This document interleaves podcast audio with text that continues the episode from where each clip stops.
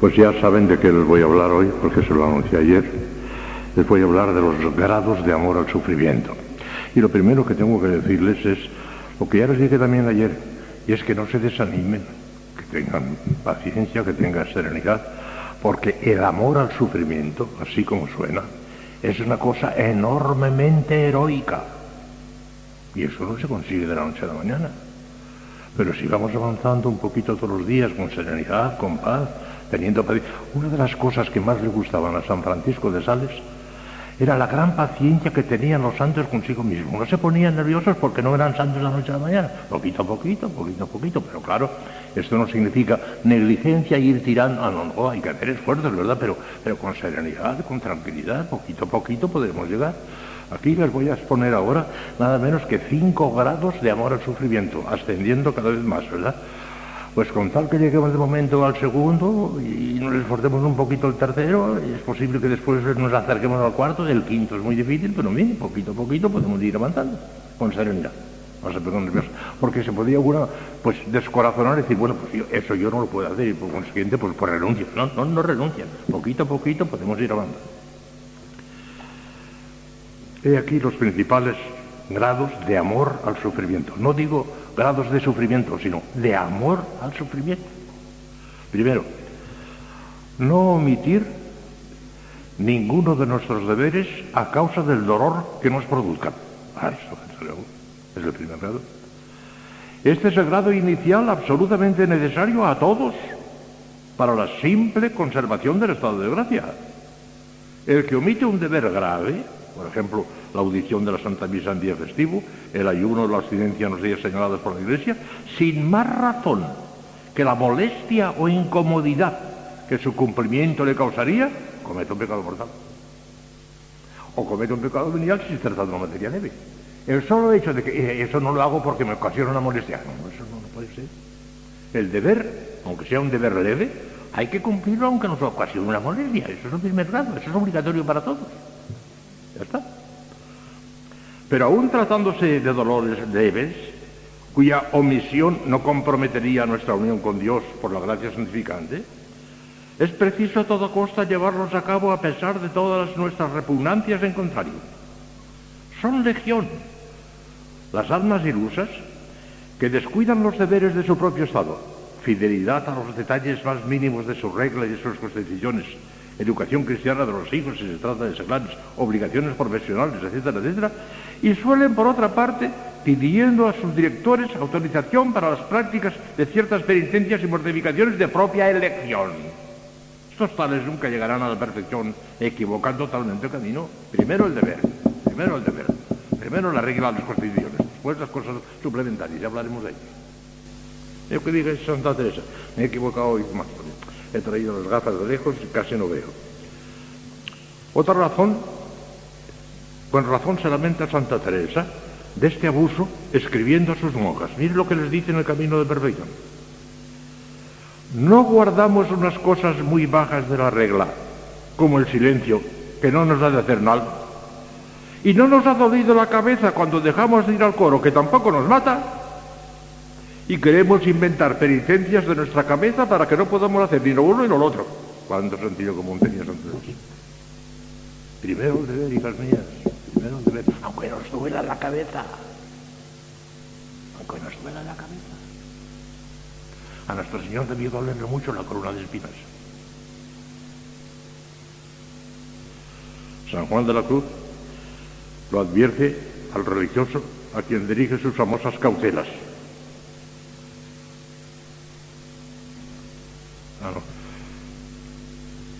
Eso viene después. El cumplimiento de nuestros deberes y obligaciones, a pesar de la molestia que puedan ocasionarlos, constituye ya un grado muy meritorio en la práctica del amor a la cruz. Pero viene el segundo grado, que es aceptar con resignación las cruces que Dios permite o nos envía Él. Las que vienen, estando nosotros simplemente pasivos y nos vienen, ahora citaré algunas el cumplimiento de nuestros deberes. Pero es más perfecto todavía la plena aceptación de las cruces que Dios nos envíe directamente o permita que vengan sobre nosotros, enfermedades, persecuciones, frío, calor, humillaciones públicas, trabajos duros o inesperados, etcétera, etcétera, etcétera. Todo eso viene. Todo ese cúmulo de pequeñas contrariedades que constituye la trama de nuestra vida cotidiana tiene un alto valor de santificación si sabemos aceptarlo con amor y resignación como venido de la Madre de Dios. En realidad, todos esos acontecimientos son utilizados por la Divina Providencia como agentes e instrumentos de nuestra propia santificación. Con frecuencia se vale Dios de las personas que nos rodean, que acaso con la mejor voluntad, con la mejor buena fe, o quizá llevadas de mala fe o de sentimientos menos nobles, nos prestan con sus molestias un servicio inestimable en orden a nuestra propia santificación. San Juan de la Cruz lo advierte el religioso a quien dirige sus famosas cautelas. Las cautelas de San Juan de la Cruz, que son nueve, tres contra el mundo, tres contra el demonio y tres contra la carne. Pues la primera contra la carne es esta de San Juan de la Cruz, dirigida a los frailes, dirigida a los religiosos. La primera cautela, que entiendas que no has venido al convento, sino a que todos te labren y ejerciten. Y así conviene que pienses que todos son oficiales, los que están a tu alrededor en el convento, para ejercitarte como a la verdad lo son, que unos te han de labrar de palabra, otros de obra, otros de pensamiento contra ti, y que en todo has de estar sujeto como la imagen está al que la labra y al que la adora y al que la pinta. Y si esto no guardas, no sabrás sujetar tu sensualidad y sentimiento, ni sabrás haberte bien con el conjunto de los religiosos, ni alcanzarás la santa paz, ni te librarás de muchos tropiezos y males. Claro. Mire, una de las cosas incómodas de la vida religiosa es que tenemos que convivir con muchas personas que no son de nuestro grado y que no son de nuestra manera de sentir y de pensar. La vida común, la convivencia, es una de las cruces de la vida religiosa. A veces en la misma convivencia encontramos una alegría inmensa, una gran satisfacción, pero otras veces encontramos espinas en la misma convivencia. Y no hay más remedio que pensar, esta, esta persona que me resulta incómoda y demás, me la ha puesto Dios nuestro Señor delante precisamente para, para, para santificarme yo. A Santa Teresita, si no la hubieran tratado tan mal como la trataron, hubiera sido tan santa. La trataron muy mal, fue mártir Santa Teresita. Superiora sobre todo, que era una mujer de cuidado. Cuando se murió Santa Teresita, ella tenía miedo de condenarse, la superiora. Y sobre Inés de Jesús, Paulina, la hermana de Santa Teresita, que yo no tengo miedo. Mi hermanita le alcanzará la gracia de morir santamente, porque tenía miedo de condenarse, de lo mal que la había tratado. Yo no digo eso de superior, no, no, yo digo de cualquiera de nosotros. A lo mejor hay personas que a nuestro lado, con toda la buena voluntad del mundo, ¿eh? Y a lo mejor con la mejor intención del mundo, ¿eh? pero nos están molestando, nos están ocasionando molestias. Aceptar eso con gozo, con amor, es una mortificación magnífica. Y es el segundo grado, como cosa magnífica. Eso nos lo manda Dios, aceptémoslo. Y no solamente con resignación, la resignación es una virtud, pero es una virtud muy imperfecta. Resignarse parece que es como, no hay más remedio, hay que arrastrarse, hay, hay más remedio, claro, alegría, saltos de alegría. La resignación es de almas muy mediocres los santos no se resignan a nada, saltan de alegría, que es muy distinto. Tercer grado. Qué lástima que apenas puedo leer. ¿eh? Practicar la mortificación voluntaria. Esto ya no es lo que viene nada más que porque sí, sino porque practicamos la mortificación voluntaria. La aceptación resignada de las cruces que Dios nos envía es ya un grado muy estimable de amor a la cruz pero supone cierta pasividad por parte del alma que la recibe. Más perfecto sería aún tomar la iniciativa y a pesar de la repugnancia que la naturaleza experimenta, que la experimenta siempre, claro, no, no, no, no, no, no se les ocurra ir a buscar la llave, no, no, no, no, no, no, no, ya van a saber dónde la tengo, déjalo. A pesar de la repugnancia que la naturaleza experimenta, salir al paso al dolor practicando voluntariamente la mortificación cristiana en todas sus formas. Ahora concretaré. Ahora que eso ya es más todavía, es el tercer grado. Es practicar voluntariamente las a irlas a buscar las mortificaciones. Ya no es el frío que no tenemos remedio que aguantarlo, ya no es el calor porque nos lo manda Dios y no tenemos remedio que aguantarlo, sino que es lo que nosotros buscamos ya voluntariamente, es el tercer grado. No puede darse una norma fija y universal para todos. El grado e intensidad de la mortificación voluntaria lo irá marcando en cada caso el estado y situación del alma que se va santificando. El Espíritu Santo a medida que el alma vaya correspondiendo a sus inspiraciones, se mostrará cada vez más exigente, pero al mismo tiempo aumentará también las fuerzas para que pueda llevarse perfectamente a cabo, claro. Al director espiritual corresponde vigilar los pasos del alma, no imponiéndole jamás sacrificios superiores a las fuerzas actuales, pero guardándose mucho, muchísimo, de cortar sus ansias de inmolación, obligándola a arrastrarse como un sapo en vez de dejarla volar como las águilas. Contraería con ello una gran responsabilidad delante de Dios y no quedaría sin castigo, como advierte San Juan de la Cruz en la llamada de arriba, capítulo tercero, números 30 y 62. Dice, el que está obligado a acertar, si no acierta por su culpa, tendrá castigo de Dios. Y se lo dice a los directores espirituales. El cilicio las disciplinas, la cadenilla, los ayunos y abstinencias, la escasez de sueño y otras austeridades por el estilo, han sido practicadas por todos los santos. Y en mayor o menor escala, según sus fuerzas y disposiciones actuales, quieren que practicarlas todas las almas que aspiren seriamente a santificarse. El que no quiera santificarse, que no haga nada de esto. Pero el que quiera santificarse no hay más remedio que hacer estas cosas. Las que se puedan, de acuerdo con la salud, jamás en contra de la obediencia, jamás, siempre obedeciendo. No sé si fue Santa Margarita de Cortona, que, que Santa leyó, que tenía permiso de su director para tomar una decisión hasta 40 golpes o 50 golpes que fueran. Pero se enardecía tanto se enardecía tanto que a veces pasaba del número que habían dicho y un día, cuando ya había pasado eso, oyó unas carcajadas tremendas. Eso es para mí, eso es para mí, el demonio. Aunque se sabe de la obediencia para el demonio, aunque sea una mortificación, no la quiere Dios. Para la mortificación que quiere es la obediencia. El sometimiento de nuestro juicio y de nuestra voluntad por la obediencia. Es lo que quiere Dios. No hay otro camino para llegar a la santidad que el que nos dejó trazado. Jesucristo, con sus huellas ensangrentadas, camino del Calvario. Cuarto grado, ya es heroico, hijas mías. Cuarto grado es heroico lo que va a venir ahora ya. Preferir el dolor al placer. Eso ya es el colmo. Eso casi es antinatural. De tan sobrenatural que es, es casi antinatural. Porque Dios nos, ha creado para ser felices. Dios nos ha creado para, gozar. Nos ha creado para ir al cielo. El sufrimiento es una cosa que no hay más remedio que aguantarla ahora y el Señor lo permite porque nos hace falta. Pero no lo quiere. No hemos nacido para sufrir. Hemos nacido para gozar. La felicidad es nuestro último destino, el cielo. Por consiguiente es una cosa casi antinatural. Esto de preferir el dolor al placer, ¿pero qué es eso? Parece que va en contra de los planes de Dios. No va en pan en contra de los planes de Dios, porque es necesario. Porque de momento nos hace falta esto. Y tenemos que hacerlo.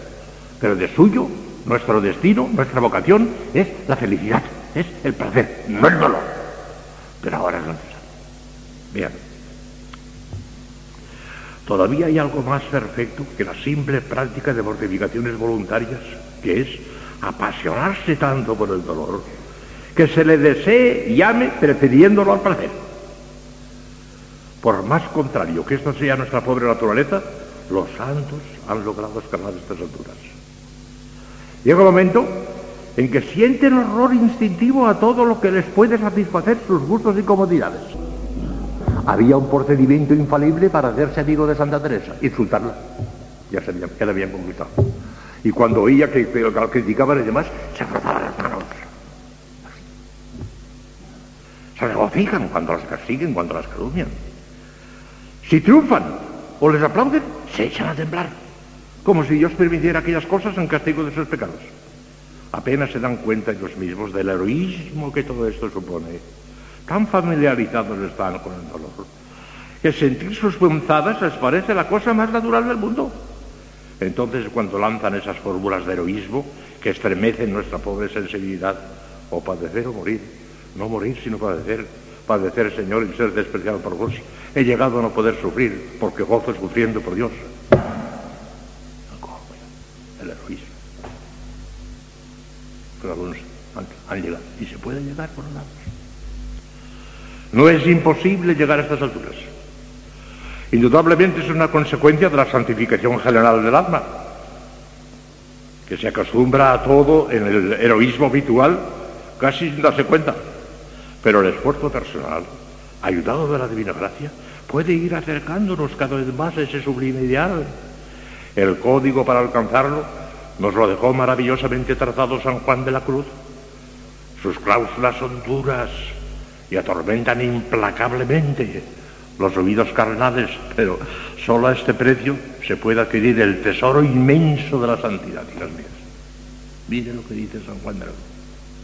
Lo han leído ustedes cien veces. Procure siempre inclinarse no a lo más fácil, sino a lo más dificultoso. No a lo más sabroso, sino a lo desabrido. No a lo más gustoso, sino antes a lo que da menos gusto. No a lo que es descanso, sino a lo trabajoso. No a lo que es consuelo, sino antes al desconsuelo. No a lo más, sino a lo menos. No a lo más alto y precioso, sino a lo más bajo y despreciable. No a lo que es querer algo, sino a no querer nada. No andar buscando lo mejor de las cosas temporales, sino lo peor. Y desear entrar en toda desnudez y vacío y pobreza por Cristo de todo cuanto hay en el mundo. Colmo. Una subida al Monte Carmelo. Por lo menos la tendencia es practicarlo y llevar a la, a al pie de la letra eso ya está muy arriba. Llegaremos hasta donde Dios quiere, pero por lo menos ir entendiendo, ir entendiendo, hacer un poquito de esfuerzo, hijas mías. La, vista, la vista siempre fija en Cristo crucificado. No, no podemos hacer nunca nada parecido. El heroísmo de Jesús es algo que, que, vamos, que estremece, clavado en la cruz. Y el heroísmo de la Virgen, pobrecita, allí al pie que son nuestros dolores y nuestros sufrimientos al lado de Jesús y de María. Una burla. Pues todavía hoy al quinto grado todavía, pero si parece que no es posible. Preferir el dolor al placer parece que no se puede subir más arriba, pues todavía hay otra cosa, pero hay que tener cuidado. Hay que saberlas poner con serenidad. Quinto, es el último grado. Ofrecerse a Dios como víctima de expiación. Cuidado, hay que explicar eso.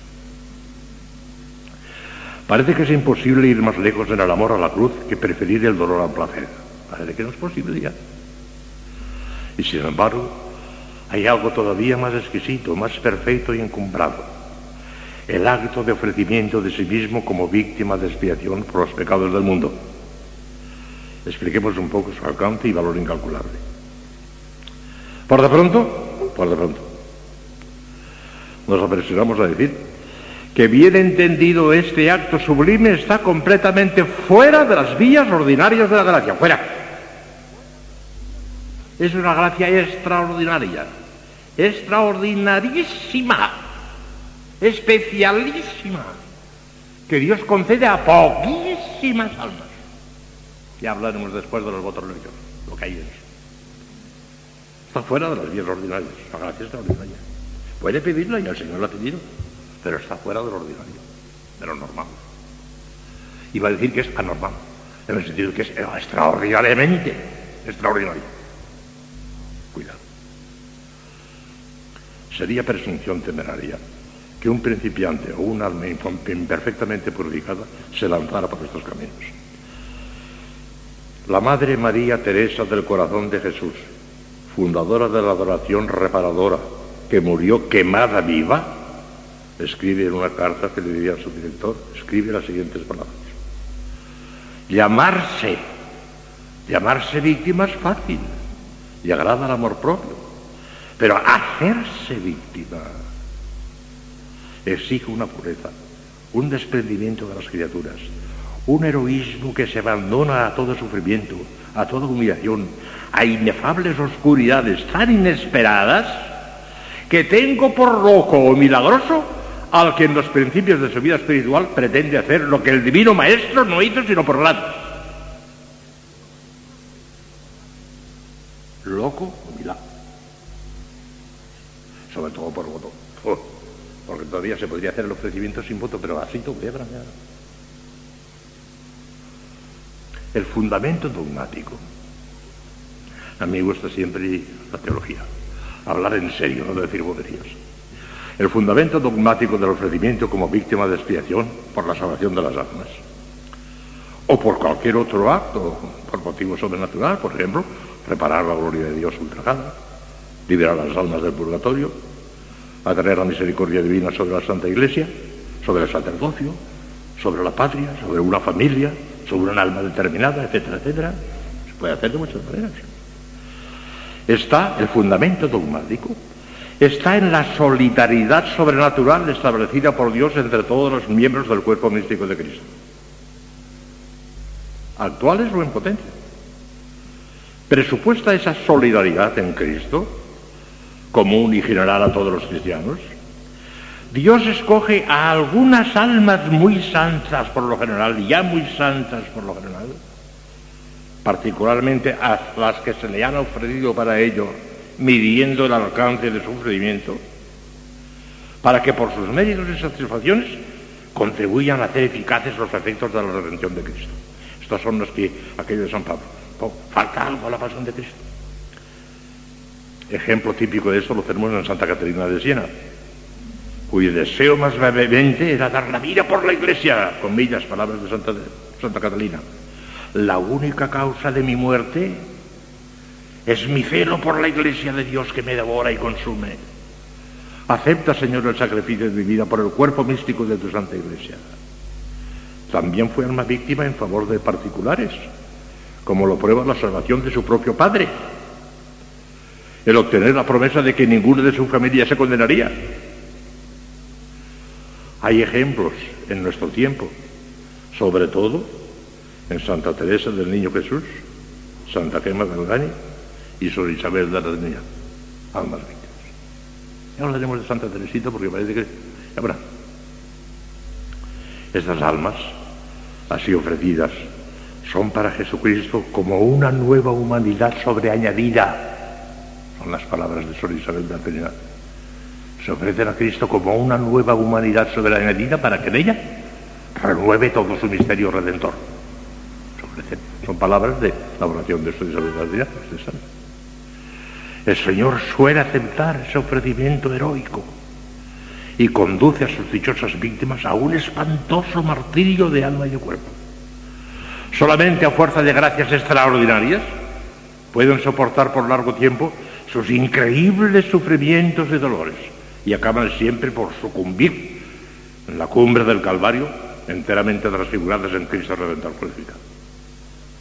Sin embargo, todas ellas en la cumbre de su martirio, según las palabras de Santa Teresita, pronunció en su lecho de muerte, horas antes de morir, no, no me arrepiento de haberme entregado al amor, no me arrepiento de haberme entregado al amor. Y eso que la pobrecita decía, el Señor ha escuchado todos mis deseos, he deseado tanto sufrir, pero el Señor me ha escuchado de tal manera que ya no puedo más. He llegado a la cumbre, ya no puedo más. Pero no, no, no me arrepiento de haberme entregado. Una mártir, Eh, la pintan con rosas y no sé cuántas cosas. Sí, sí, también tenía esas cosas, pero de una mártir, Santa. No me arrepiento de haberme entregado al amor. Es que se dan perfecta cuenta de la eficacia redentora de su martirio. Una multitud de almas que sin ese ofrecimiento heroico se habrían perdido para toda la eternidad alcanzarán el perdón de Dios y la vida eterna. El haber contribuido de ese modo a la aplicación de los méritos redentores de Cristo a esas pobres almas extraviadas les llena de una inefable felicidad. En el cielo formarán esas almas la mejor corona de gloria en torno a sus heroicos salvadores. Les conté el caso de Monseñor Leroy, cuando asistió aquel misionero en el Zaire, en el Congo belga. ¿Qué le pasa? ¿Qué le pasa? Me estaba muriendo. ¿Qué le pasa? ¿Qué le pasa? Abrió los ojos y ay, veo, veo una, una larga serie de negros. Los conozco si son los que yo bauticé. Vienen a buscarme, vienen a buscarme, me voy con ellos, me voy. Fueron a buscarle los que él había bautizado para llevárselo al cielo. Vale la pena, Dios mío, hacer un sacrificio por el si nos morimos que lo entierren, pero vale la pena. Ah, en el cielo llevarán ustedes ya. El gran chasco agradabilísimo que se llevarán ustedes. Por, poco que sea, habrán salvado por lo menos media docena de almas cada una de ustedes. Y las tendrán allí rodeando. El Señor fue el que me salvó, no usted. Pero se valió de usted, de aquellas noches de maitines, de aquellos sacrificios que hizo usted. El Señor los aprovechó y me, ha salvado usted después de Cristo, claro, sin Cristo no. Pero ya verán ustedes las almas que le rodearán, las almas que le rodearán. La de ellas me vendrán. ¡Qué tonta fui entonces de no hacer más! En la práctica, este ofrecimiento no debe permitirse sino almas a quienes el Espíritu Santo se lo pida con un atractivo interior profundo, persistente e irresistible. Sería ridícula. Ridícula presunción en un principiante con un alma imperfectamente purificada. Nótese que más que a la propia santificación, aunque contribuye poderosísimamente a ella, se ordena el bien de los demás.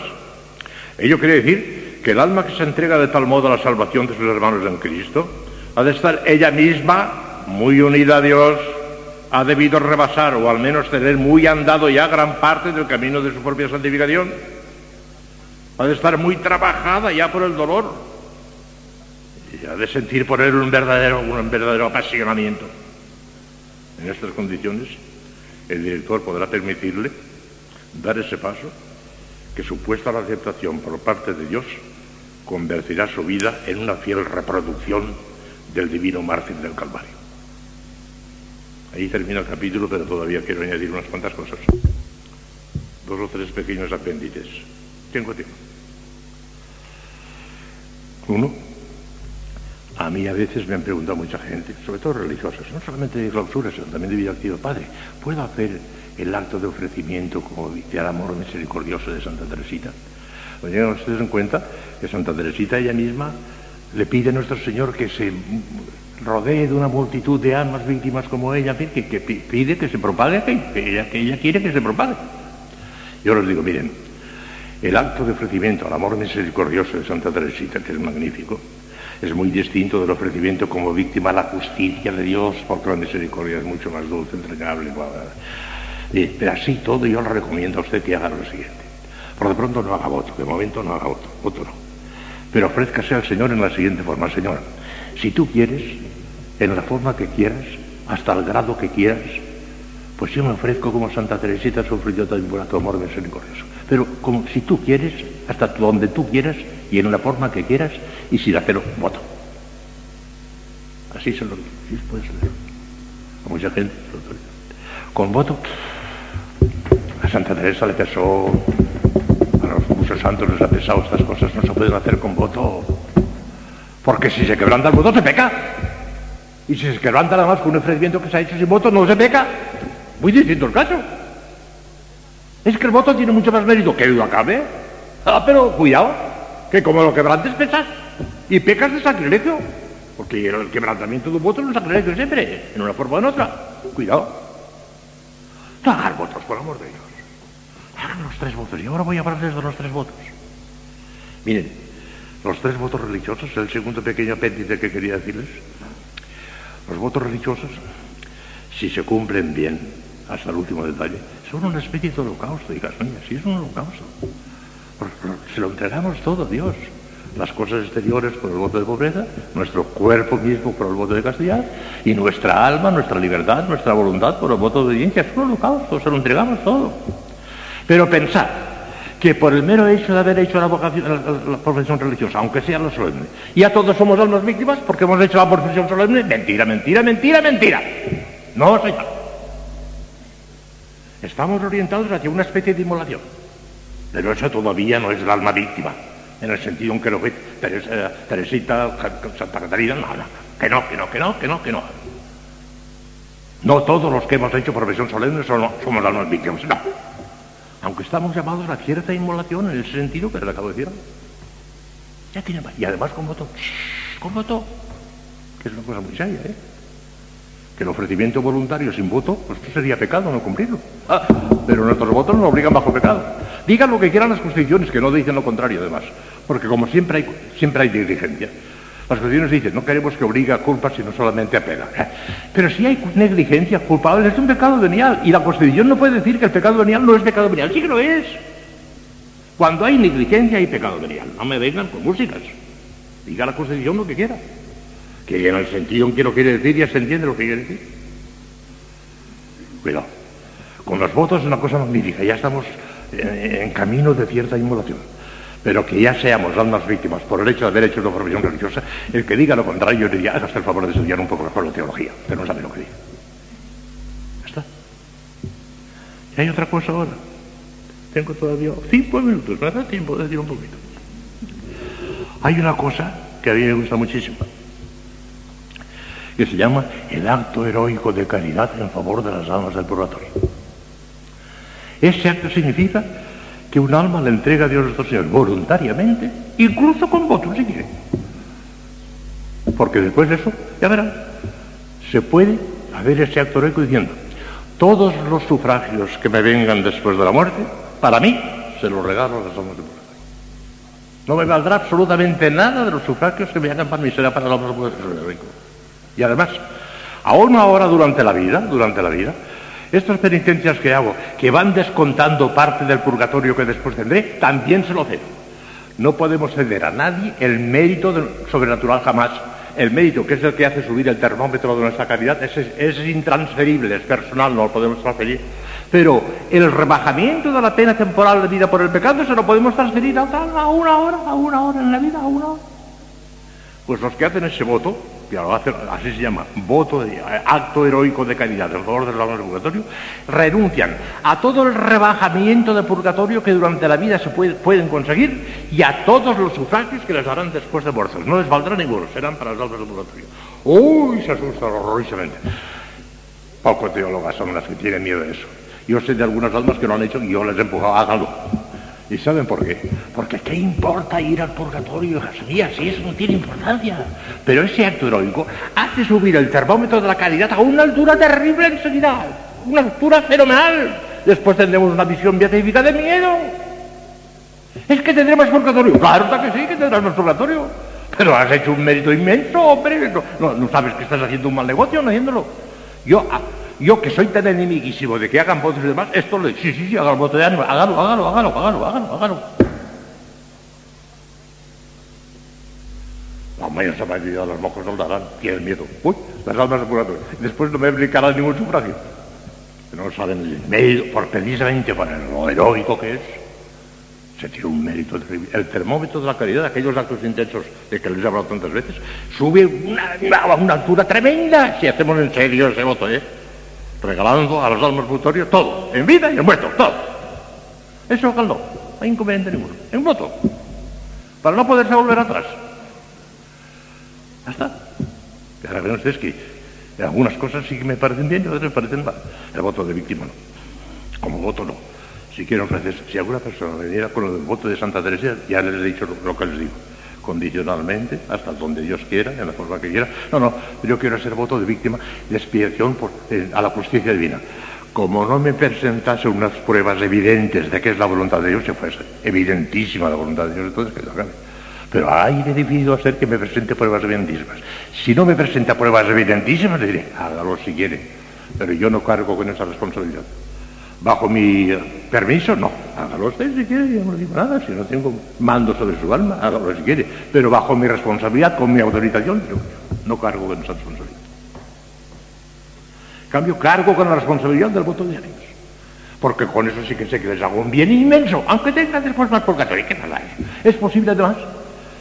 Yo, examinando a fondo la cuestión del voto de ánimas, y hasta lo leí en un libro que no me desagrada ni mucho menos, que probablemente por el heroísmo que supone esto, no irán al purgatorio. Pero claro, entonces, ah, pues entonces vamos a hacer los dos. Ah, eso es una cosa que, podría ser. Que podría ser.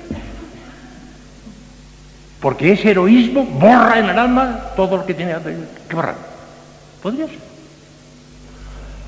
Les recomiendo que hagan el voto de ánimas. Si no quieren hacerme caso, no lo hagan. Yo no mando, yo no tengo potestad sobre ustedes, pero se lo recomiendo. Yo lo he hecho, ya está.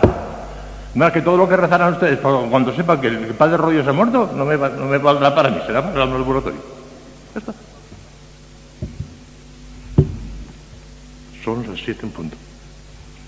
Mañana los papelitos. Y como ya hemos terminado los tres enemigos del alma, mundo, demonio y carne, El lunes empezaremos con la purificación de las potencias, primero del cuerpo, después del alma, del cuerpo, sentidos corporales externos, sentidos corporales internos, las pasiones, el entendimiento y la voluntad, que eso es cosa del alma, y después las purificaciones pasivas, noche del sentido noche del espíritu.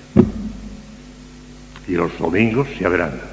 Estoy ahora retocando algunas cosas de un columna Marguión, porque me parece que algunas cosas se pueden decir, no digo que mejor, pero con más claridad y más adaptadas a la mentalidad de ustedes, estoy modificando muchas cosas, pero no sé si soy un pero me parece que queda mejor, tal como yo, se lo voy a explicar a ustedes, verán ustedes qué cosas más preciosas.